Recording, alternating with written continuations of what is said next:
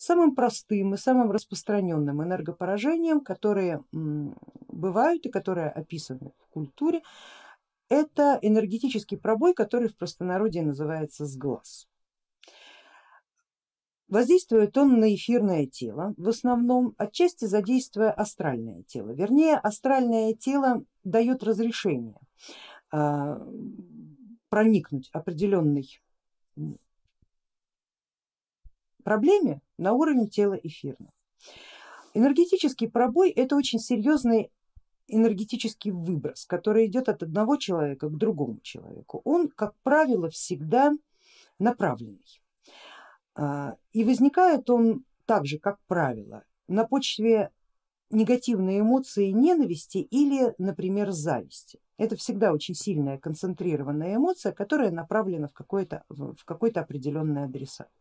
При этом сам адресат сам реципиент этой проблемы в этот момент должен находиться в определенном состоянии сознания, чтобы этот пробой случился, потому что все-таки здоровая психика так или иначе она эм, эфирное тело контролирует и плотность эфирного тела в здоровой психике она не позволит этому пробою случиться. Да? Как, например, очень сложно сглазить гаишника, ну попробуйте. Это довольно-таки сложно сделать, потому что это сознание вообще непробиваемое ни для чего. А, но как легко сглазить ребенка, как легко сглазить беременную женщину, как легко сглазить больного человека. Все почему? Потому что астральное тело у тех и других и у третьих подверженных определенному воздействию, оно находится в состоянии открытости и в состоянии незащищенности. Что у ребенка сердце на распашку, он готов воспринимать весь мир не критично. Беременная женщина, которая находится в состоянии а, повышенного стресса, причем фонового повышенного стресса от этого процесса. А, больные люди также, у них вся а, система сознания, как правило, также фоново замкнуто исключительно на свою собственную болезнь, а на эмоциональное тело, на ментальное тело, там, как правило, энергии уже не хватает. Именно поэтому существуют такие группы уязвимости.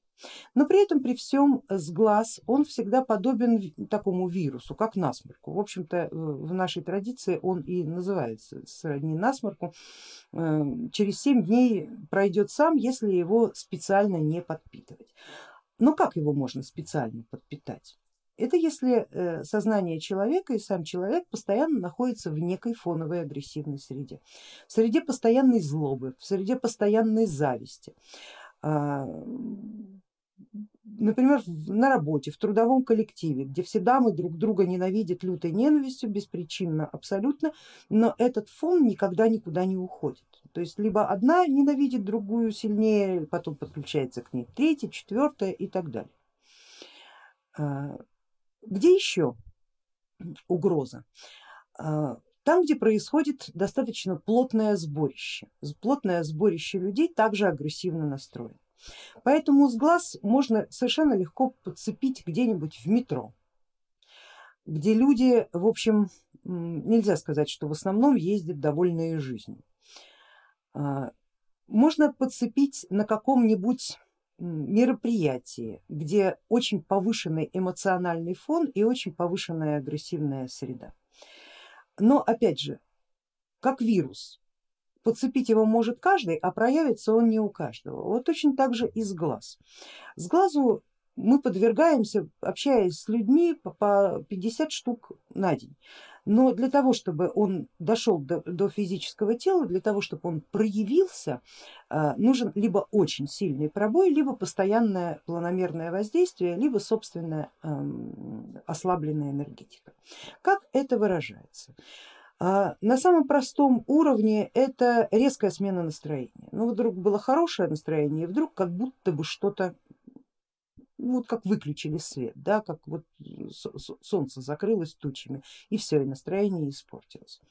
А, быстрое недомогание, которое в общем-то тоже достаточно быстро проходит, достаточно принять душ, выпить там э, усиленную дозу витамина С, горячий сладкий чай и вот вроде бы как жизнь наладилась.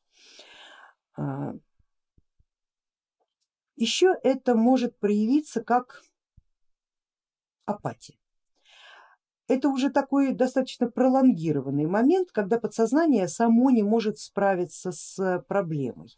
Вдруг наступает такая, это даже не депрессия, это такая меланхолия, когда что, то, что радовало раньше, перестает радовать, когда то, что интересовало пять минут назад, вдруг перестает интересовать.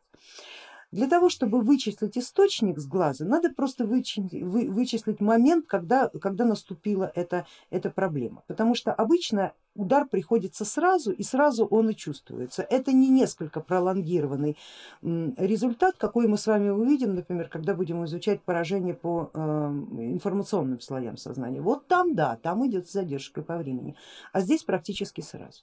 И вычислить в принципе не очень сложно, потому что это контакт, повторяю, всегда э, личный и всегда направленный. Это либо ты должен находиться с человеком в одном энергетическом поле и встретиться с ним как минимум глазами, либо поговорить с кем-то. Э, поэтому иногда сглазить можно и по телефону, но это обязательно личный определенный контакт. Поэтому, поскольку это контакт индивидуальный и строго направленный, вычислить его несложно, совершенно несложно. Что делать дальше? Ну выводы, конечно.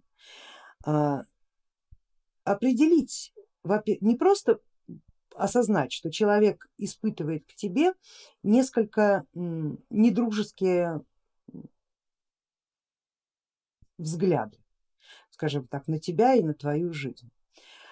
А, потому что формально он может это и не выражать.